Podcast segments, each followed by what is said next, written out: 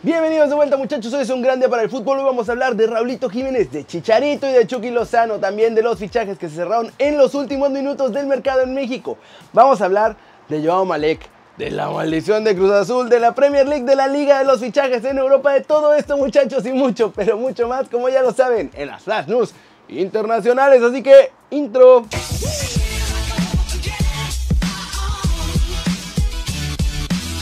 Arranquemos con la nota One Fútbol del día muchachos y es una ridiculez absoluta, pero es tan divertido que no podía dejarla pasar así nada más. Y es que el brujo mayor de Catemaco aseguró en conferencia de prensa que se vienen cosas horribles para Cruz Azul. El conocido chamán dijo que la directiva celeste sufre de brujería. Así como lo oyen muchachos, el cuadro de la Noria está embrujado. Y es por esto que según nunca van a ser campeones.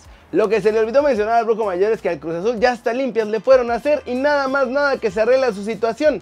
Chequen nada más lo que dijo. Según el Brujo Mayor, ni con los mejores futbolistas del planeta la máquina podría ser campeona de liga en México, pues es este terrible embrujo el que se los impide.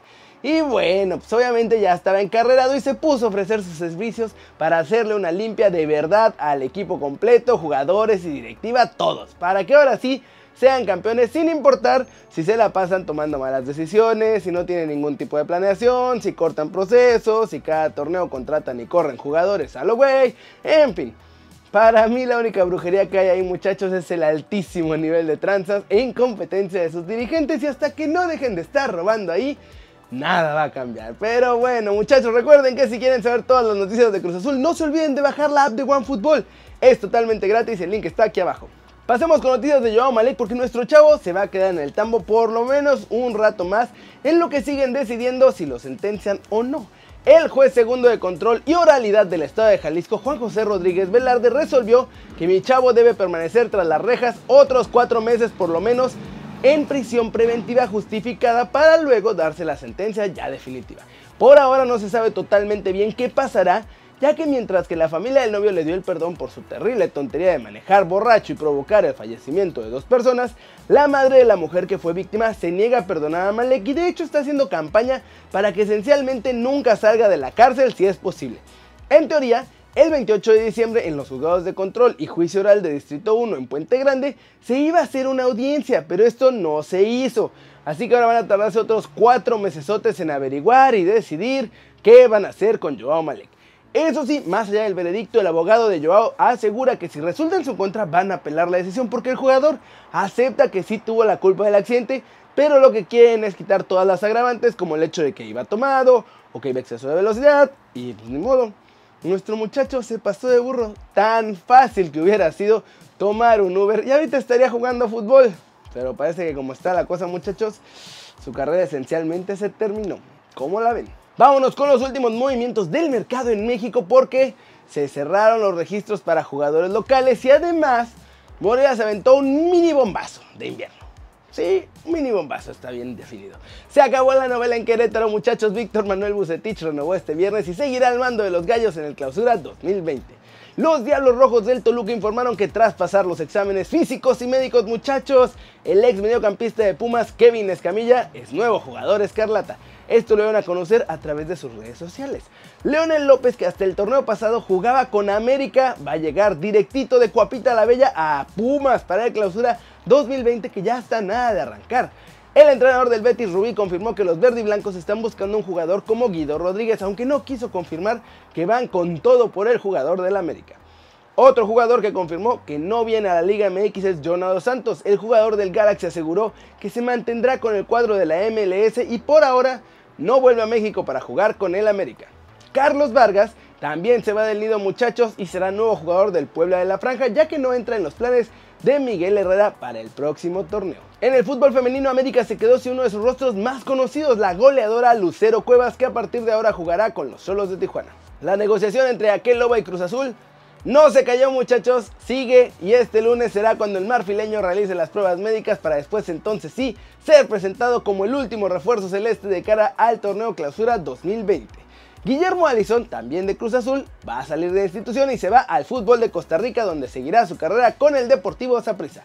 Pero el mini bombazo del día, como les digo, lo dio Monarcas Morelia, que ha hecho oficial la llegada de Jorge el Mago Valdivia, que sí, ya tiene sus 36 añitos, pero que ha sido figura internacional por muchos años con la selección chilena. Como la ven muchachos, muchos movimientos de cara al cierre y va a haber una especie de prórroga especial para todos esos jugadores que no jueguen durante las primeras cuatro semanas del torneo.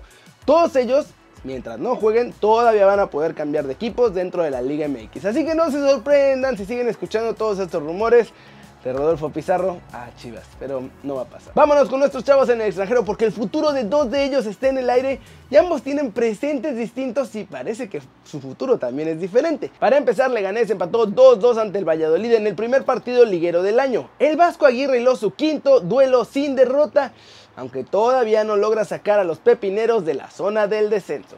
Sevilla también empató hoy a un gol contra el Athletic de Bilbao gracias precisamente a un autogol de los rivales y con eso cerró la primera vuelta de la Liga de España.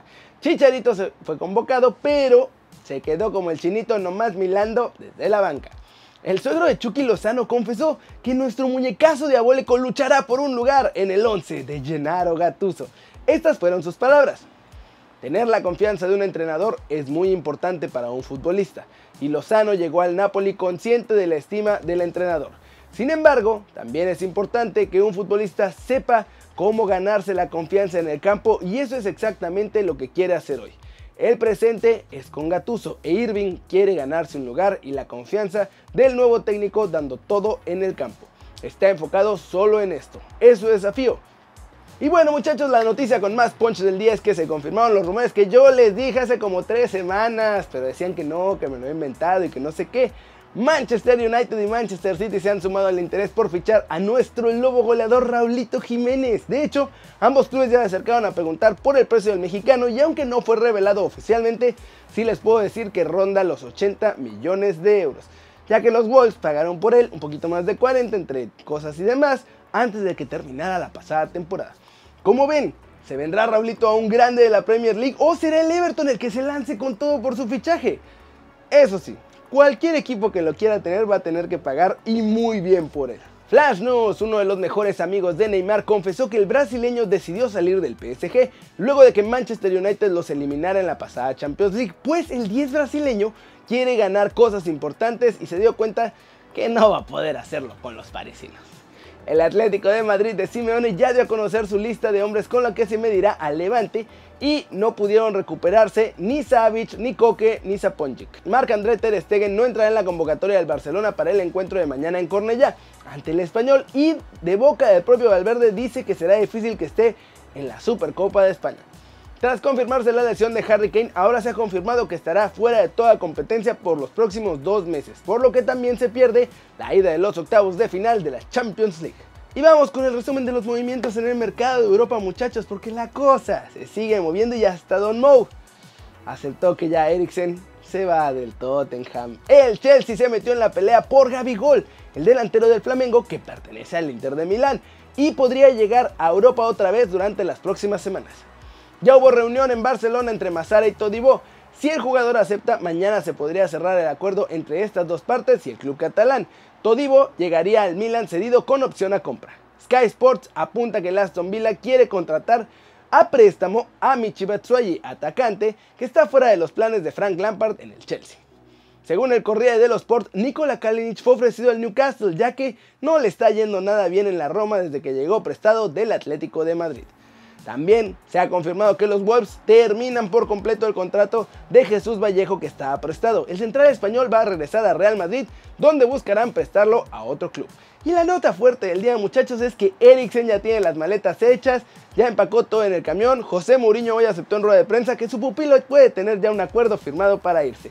Parece que finalmente su destino será el Inter de Milán y que de hecho se va en este mismo mercado de pases. Como la ven muchachos, se revolucionó todo este viernes, ¿eh? Muchos movimientos, muchos rumores y todavía todo lo que nos falta por ver, ¿eh?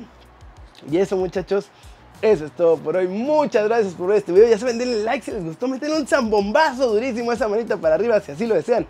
Suscríbanse al canal si no lo han hecho. ¿Qué están esperando muchachos? Este va a ser su nuevo canal favorito en YouTube. Denle click también a esa campanita para que hagan marca personal a los videos que salen cada día.